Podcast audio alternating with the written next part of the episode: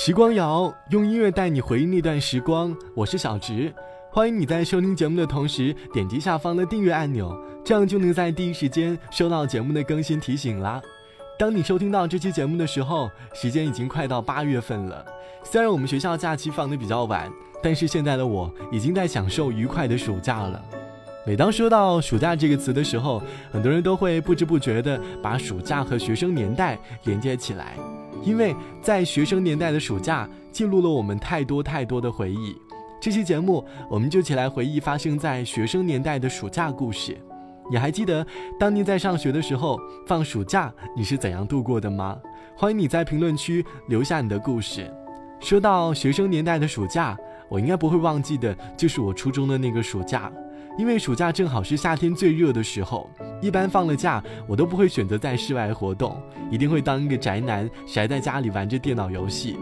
当时觉得最幸福的事就是吃着外卖，然后在空调下玩着电脑。可是印象最深的就是每次爸妈下班都要遭到一顿痛批，于是自己就干起了家务，但还是少不了玩电脑的时光，感觉假期的作业永远都写不完。还记得老师布置字帖的时候，因为写不完，我还撕了好几页来应付老师。这或许就是属于我那个学生年代的暑假吧。我记得那个夏天，球场边的约定，和窗外挂在树梢的白云。我怀念曾经感动的旋律，是永远说不完的话题。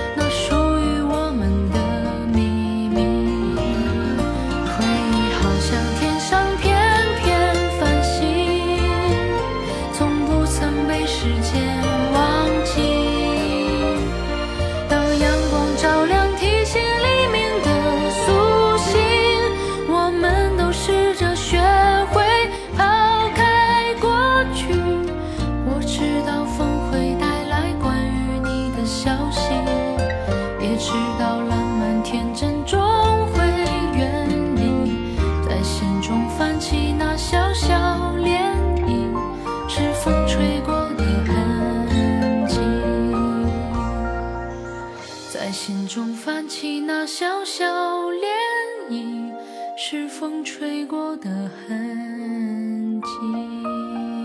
不同年代的暑假，或许会有着不同的生活。就好像网友琳琳说：“小的时候家里特别的热，我们常常先用一个星期的时间把暑假作业全部做完。男孩子最喜欢和同班同学一起下河洗澡、爬树、摔凹物。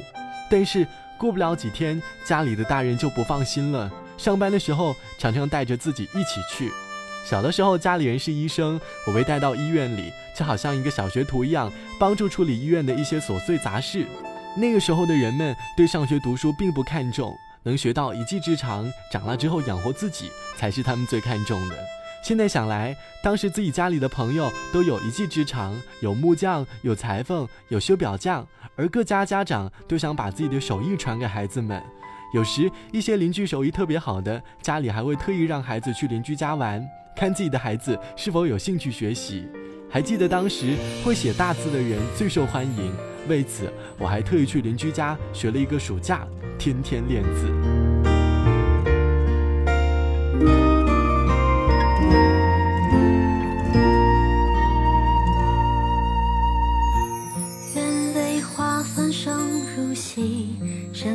幻灭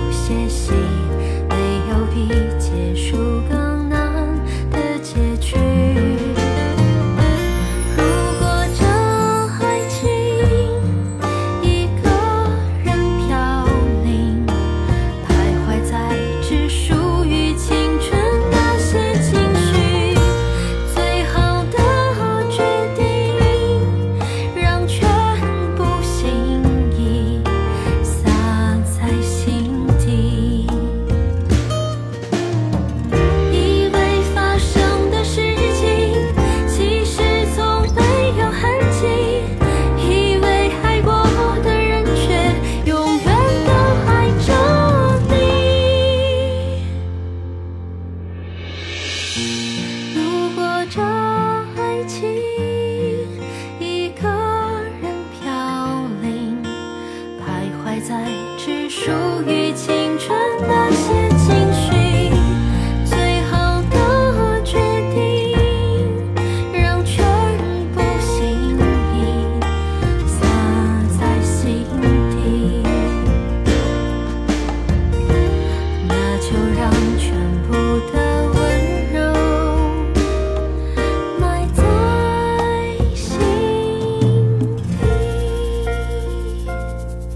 暑假的时候，除了玩电脑，除了出门乱跑，在家里和电视机度过，也是许多人当年暑假的选择。就像网友亚楠说：“没有电脑游戏陪伴的我们，童年大多数是和很多经典动画片还有影视剧一起度过的。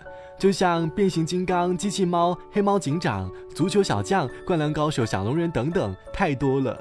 直到现在，我还能够记到很多动画片的情节和主题曲。”这些东西陪伴我们一直成长，所以现在有的时候我都还怀念着这些美好的东西。我小的时候补习班开始盛行起来，但是种类比较少，大多都是教语数外的。早点结束补习班之后，我们还是有很多抱团玩游戏的时间，约上几个小伙伴，从早玩到晚，捉迷藏、玻璃弹球、踢足球，什么游戏都玩。那时候小霸王的游戏机很流行。和同学一起玩《罗斗魂》《坦克大战》《超级玛丽》等等，玩上一整天都会觉得不够过瘾。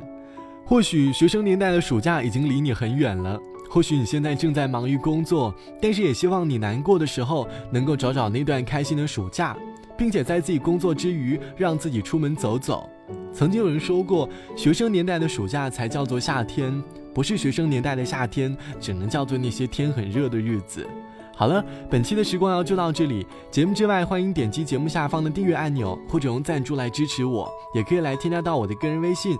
我的个人微信号是 t t t o n r，三个 t 一个 o 一个 n 一个 r。好了，我是小直，晚安，下期见。天很细，地也细，跌撞间沾上了这里。开始并不知道，那就是新开始。第一次，下一次，循环中，掌声与责问，关于我们